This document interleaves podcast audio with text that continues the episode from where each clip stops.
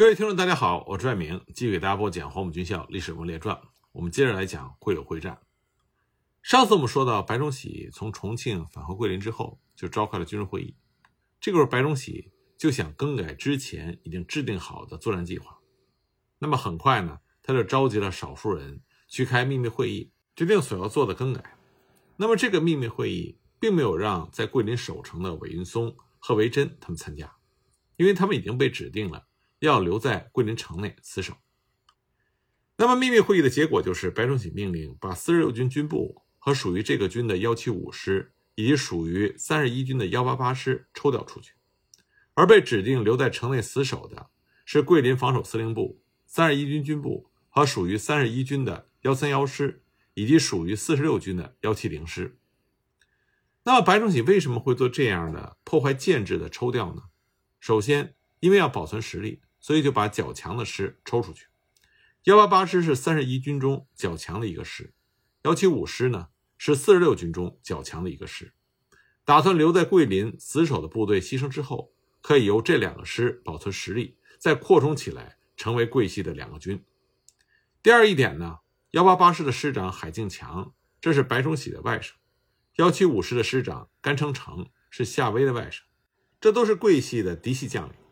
白崇禧和夏威自然不希望他们在桂林城内死守牺牲。第三一点呢，四十六军的军长黎兴树和海静强有拜把子的关系，和韩练成是同学同事，相互支持的历史关系。而韩练成和海静强都能在白崇禧的面前替黎兴树说话，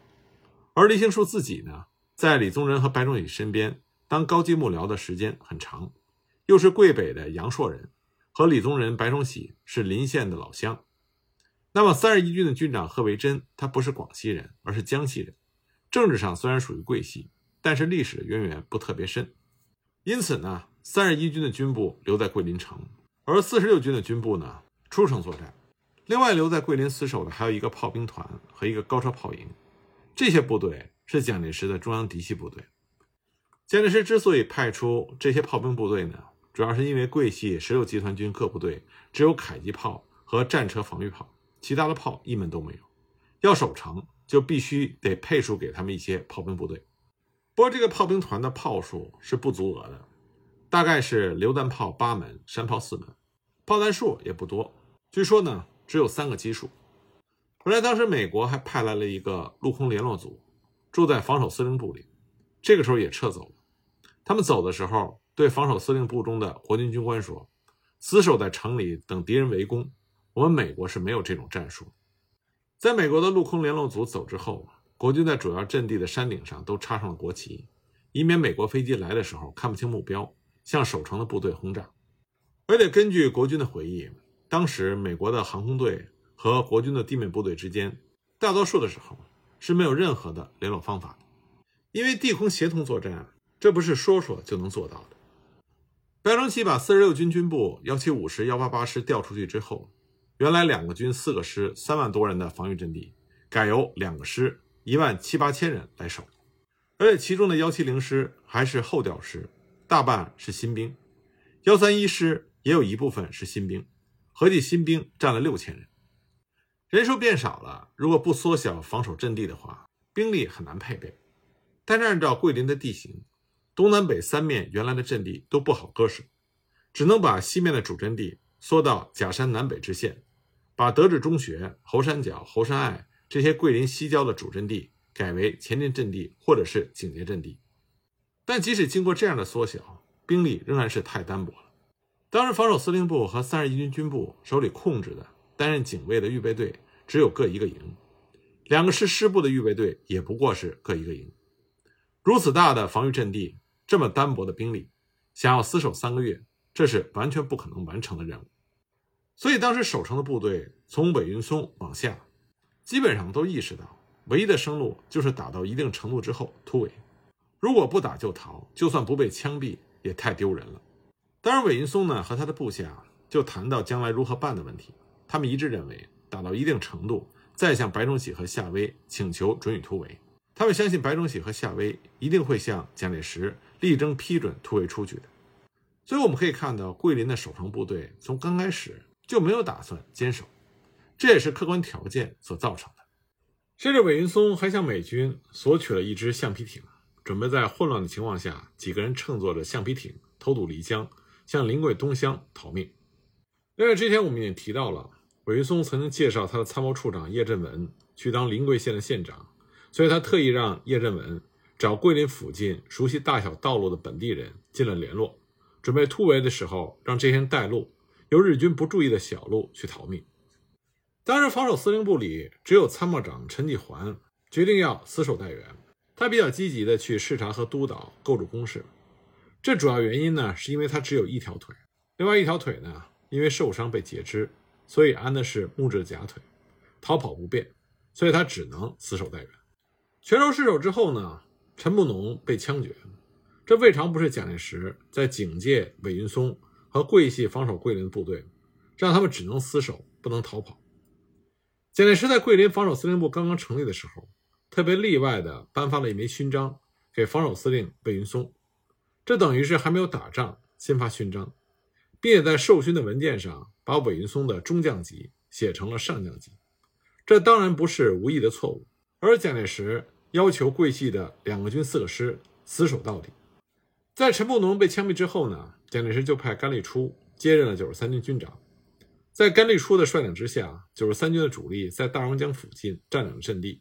对沿着湘桂路进犯的日军的先头部队给予了一度的坚决抵抗。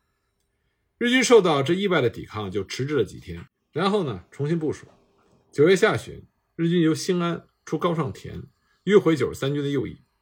甘立初的九十三军就被迫向西南方向撤退，然后再沿着湘桂路逐次抵抗。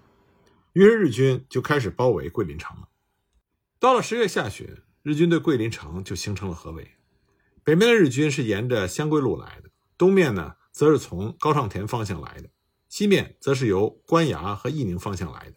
南面是由大徐方面和由义宁方面包过来合围的。究竟日军合围的兵力有多少，是什么番号，守军完全不知道。而在桂林被围的同时，外围的十六集团军总司令部、四十六军军部、新编十九师、第一七五师、一八八师都纷纷的向后退去，这就让防守桂林的国军部队成为了孤军。日军在四面包围了桂林之后。经过了一个星期左右的不断侦查和搜索，派小部队不断的接近国军阵地，进行试探性的攻击，来引诱国军的防守部队暴露情况。在江东岸屏风山、普陀山、月牙山的阵地前，每天都有少数的日军接近到阵地前数百公尺的坟地，观察国军的阵地。防守部队曾经派部队前去驱逐，捡到了日军遗弃的描绘地形和国军火力点位置的纸片。防守部队呢，也曾经用游动的迫击炮对这些日军射击过，但日军之后每天仍然是照样来观察。日军这么做的主要原因是想看国军派部队前去驱逐，或者是用游动迫击炮射击的时候，通过国军的行进来判明雷区中的道路。另外呢，日军为了搜索和触发国军守军埋设地雷的区域，在桂林外围的农村里抢夺了当地人的耕牛，赶到桂林东面和南面国军的阵地前。有一天黄昏呢，国军就发现日军由临桂东乡赶来了二三十头公牛，进入临桂大村，准备在夜里赶到江东岸的国军阵地前触发地雷，然后突入国军阵地。那么防守司令韦云松就命令炮兵团用几门炮向临桂大村进行了轰击，破坏了日军的攻击准备。类似的情况在其他几名的阵地也同样发生。日军经过这样的反复侦查和搜索之后。已经把国军埋设地雷的区域和没有地雷的路线摸得很清楚了，所以之后当日军向国军阵地发起攻击的时候，一个地雷也没有炸响。日军在经过了周密的侦察搜索之后，开始对国军阵地发起了攻击。日军首先是对北门外的阵地发起攻击，不过最初的攻击被国军守军击退了。然后日军约一个大队分为三路包围攻击猫耳山，先开始被打退，那么紧接着又发起攻击。守军一个加强步兵连，在城内炮兵的支援之下，进行了一天的抵抗。但城内的炮火在日军靠近猫儿山、进入到石山的死角之后，就不能再做有效的支援了。又由于猫儿山比较孤立，没有兵力增援，所以在夜里就被日军冲上了山顶。守军呢，在下面的岩洞里继续抵抗，最后只有少数人跑回了七星岩进行报告，其余都是下落不明。在猫儿山失守之后的一两天的夜里，日军就向漓江中的卢兹州偷渡。卢兹州的警戒部队向西岸撤退之后，西岸的国军守军按照预定的计划，集中六零迫击炮的火力进行逆袭。日军偷渡的部队站不住脚，就退了回去。日军的炮兵连续两天对幺三幺师师部所在的山头进行炮击，打了一百多发炮弹，同时还对普陀山、伏波山、独秀峰、鹦鹉山等地进行了炮击。日军的飞机呢也前来轰炸，不过因为城内有高射炮营对日军的飞机进行射击，所以日军飞机不敢低飞，轰炸并没有什么效果。美国航空队的飞机很少前来，就算来也飞得很高，不过是兜几个圈子就走了。南边的日军对将军桥造币厂国军的石山据点发起进攻，他们用步兵的平射炮由南面的土山向国军重机枪堡垒的枪眼射击，掩护日军步兵前进。当时国军重机枪的枪眼被日军的炮弹打中，整个堡垒都被打毁了。这个火力点被消灭，对于国军守军在精神上的冲击不小，因为桂林防守阵地上所构筑的工事的强度都和这个堡垒差不多。都是由石灰结合的大石块砌成。如果这个堡垒很容易的被日军击毁的话，那么其他的堡垒也靠不住了。在日军的攻击中，国军防御阵地石山上的缺点就暴露出来。像日军在北门外对国军的石山阵地进行进攻的时候，就使用重炮对利用岩洞构筑起来的火力点进行射击。有一个岩洞口的大石块被震裂塌了下来，一个火力组的国军士兵被大石块封闭在洞里。当时韦云松接到报告之后，打电话让这个地区的团长吴展设法救出他，但是吴展束手无策，因为在日军猛烈的炮火之下，不能进行土工作业。结果这一组的国军士兵被活活毒死在了岩洞里。当时国军阵地的北面地形坚固，而且担任防守的一个步兵团团长吴展比较坚强，所以日军的攻击没有进展。但是东面的阵地的情况越来越坏，阵地前的铁丝网在一个晚上。就被日军破坏殆尽，甚至连日军是怎么做到的都不清楚。在继川山和猫儿山失守之后，日军又三面围攻屏风山，国军在城内的炮兵对屏风山的支援无济于事，也是因为石山的死角太大。日军步兵呢，在炮火支援之下就攻上了山腰，防守司令部只是在七星岩的团长秦泽文率兵增援逆袭，但是没有成功。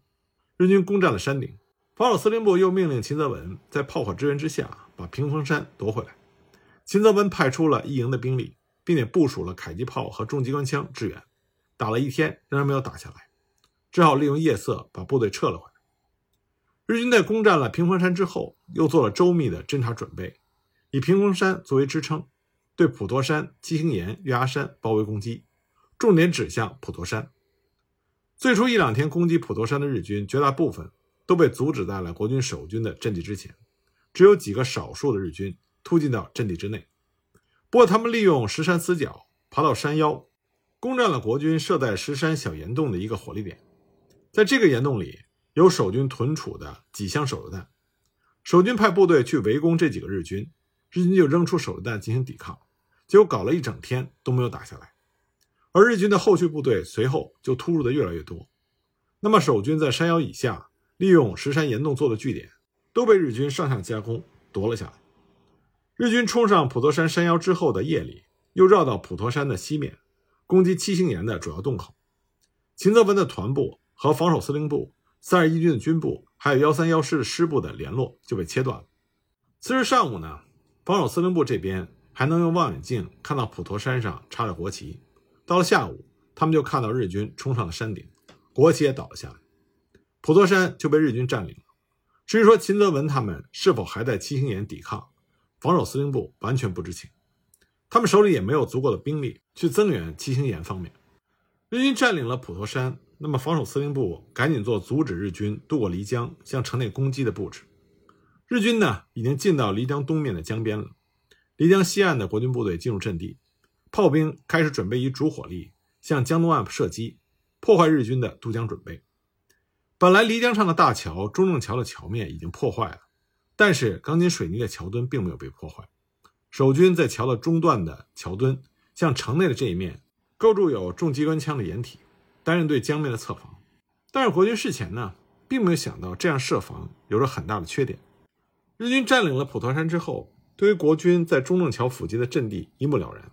国军守军的行动都在日军的监视之下，而且日军的飞机从空中来侦察桥墩后面的重机关枪阵地和他们与后方联络的通路，都被日军看得一清二楚。十月九日的夜里，日军猛攻北门的同时，由江东岸就向中正桥的西端猛烈炮击。日军强渡的部队就利用桥墩从水面逐次跃进，就沿着设在桥中段的机关枪阵地和城内联络的通路，一直冲到桂林城里来了。在危急的局势之下，防守司令韦云松命令炮兵团对中正桥的东端附近集中炮火轰击，阻止日军继续渡江。同时命令幺七零师抽调了一个步兵团的主力，向着中正桥的西端逆袭。那幺七零师一部经过战斗夺回了桥头，日军部队被国军炮火阻止，不能继续渡江。但是炮兵团的炮弹在这天晚上的作战中也消耗的差不多了。已经渡江的日军除了被压迫由原路返回之外，又出现了少数几个日本兵钻进了桥头附近的民房里。这些日军东钻西钻，不时的放冷枪。国军包围搜索，但是因为民房很多，相互连接，晚上呢难以搜索。第二天早上进行搜索也没有结果。随后日军在炮火的支援下又继续渡江，因为国军的炮兵这个时候弹药已经用完了，不能和优势的日军炮兵进行直接的炮战，所以不能阻止日军继续渡江，只能断断续续的零星射击加以妨碍。到了午后，向北门附近攻击的日军已经冲到了北门附近。日军炮火开始猛烈的轰击鹦鹉山，防守司令部的预备队，也就是一个营的兵力，已经在北门附近占领阵地，开始和日军发生战斗。同时呢，由江东岸冲进桂林城里的日军逐渐增加到了数十人。幺七零师和幺三幺师的各一部一再进行逆袭，但日军战斗力非常顽强，而国军的守城部队呢，并没有背水一战的勇气，所以逆袭没有成功。那么，防守司令部这边的高层，他们判断，晚上不仅东面和北面的日军将打到桂林城的中心和突入北门之内，而且在第二天的拂晓之后，西面和南面的日军也有可能全线发起攻击，来配合东面和北面的进攻。所以，如果不在十日的黄昏之后开始突围，国军就很有可能被全部歼灭了。所以呢，韦云松的幕僚就向他建议，经德治桥和古牛山之间过阳江。向南和西南方向突出日军的包围圈，然后再撤向西北方，撤到湘黔桂三省交界的三江县附近的地区，并且突围的主要方法是钻缝隙，不要经过主要的山隘，而是应该选择没有路但是能够爬得过去的地方通过。韦云松呢就同意了这个建议，他指示守城部队派工兵到德治桥和古牛山附近架桥预为准备。这个时候，幺三幺师的师长坎维庸。也到了防守司令部，商量如何应付当前的难关。而韦云松呢，也和张发奎接通了电话。韦云松把严重的情况报告给了张发奎，请求张发奎批准突围。那么张发奎置而不答，只是口口声声的问：“钻到城里的少数的敌人消灭了没有？”随后呢，指示韦云松说：“大军正在行进之中，要韦云松死守待援。”那么张发奎是这种态度，韦云松可不管有没有命令。他决心一定要突围，当时连书面的命令都没有草拟，韦云松只是用电话指示三十一军军长和幺七零师入夜就通过古牛山过阳江向南突围，然后转向三江县的方向退入大山区里。对幺三幺师的师长坎维庸则是当面指示，因为当时坎维庸就在防守司令部里。坎维庸当时和韦云松、陈继环等人一起吃了晚饭，当时坎维庸拿起一大杯酒喝了下去。对韦云松、陈锦环他们说：“来生再见。”然后就回他师部去了。后来才知道，他回到师部之后就自杀了，也兑现了他战前与桂林共存亡的誓言。那么韦云松就下令让炮兵团和高射炮营将火炮破坏，然后指示担任防守司令部警卫的幺三幺师的一个营长和担任正面阵地防御的团长吴展掩护司令部的后面。等到司令部渡过阳江之后，迅速跟进。跟在后面担任后卫。入夜之后，文松命令防守司令部的人员由鹦鹉山移到六马山，路上要出城门，而这个时候城门呢是堵塞住的，他们只好沿着城墙爬了下去。到了六马山的时候，他们得到消息，坎维庸师长已经用手枪自杀在他的指挥部里。接着呢，韦云松又通过电话和铁佛寺方面三十一军的军长联络，但是三十一军军长贺维珍这个时候已经走了。到了此刻，韦云松才正式对防守司令部的所有部队指示马上突围。那么激烈的战斗已经在桂林城的城中心展开，而且火光冲天，道路上呢也挤满了溃逃的官兵。到了阳江边上呢，发现原来的德治桥已经被烧毁，无法修理通过。工兵部队在附近架成了一座浮桥，但是只能一路纵队的通过。三十一军呢，在古牛山附近架上浮桥没有成功，这就意味着几千人要通过一条浮桥，一字纵队的渡过阳江。这样想要在天明之前过完，突围出去，摆脱日军是根本不可能的。原来韦云松的计划是让一个步兵营过桥展开之后，防守司令部才过桥指挥，让国军部队由日军的包围圈突出去。可这个时候逃命要紧，所以司令部过桥之后，因为急于逃走，身边只带着大约一个连的国军部队，由着日军包围圈的间隙，利用了夜色和地形搜索溜了出去，完全不管后面部队的死活。那么前面的这一个连的国军在向猴山脚村方向搜索前进的时候，被日军发觉了，日军就烧起火光照明射击，这个连当时就停了下来。那么韦云松和陈继环。上去督令部队，冒死迅速冲上去，告诉他们停下来，只有死路一条。于是这个连的国军冒死冲了上去，那么村庄里的日军被赶跑了，后续的国军部队也跟了上来。不过在过日军封锁线的时候，部队就被打散了。韦云松呢是带着一个连长和一百人左右的官兵，从猴山岸南边的石山区里，利用夜色和对地形的熟悉，才逃出了日军的包围圈。三十一军的军长贺维珍和幺七零师的师长徐高阳率领着部分部队通过了阳江上的浮桥之后，看到先走的韦云松他们在西南方向打不开，所以他们就转而向南面冲，反而比较顺利地冲出了包围圈。参谋长陈继环在侯山隘作战中受伤，因为一条伤腿的拖累不方便行走，所以决定以手枪自杀成人。战后呢，桂系向军委会报请抚恤，但是因为他是黑官。军委会不予承认，说是本会没有档案，不予抚恤。桂系只好把他的遗骸埋葬在了普陀山上。那么，在桂林城里其他地区作战的国军部队，他们情况又是如何呢？关于这方面情况，我们下一集再继续给大家讲。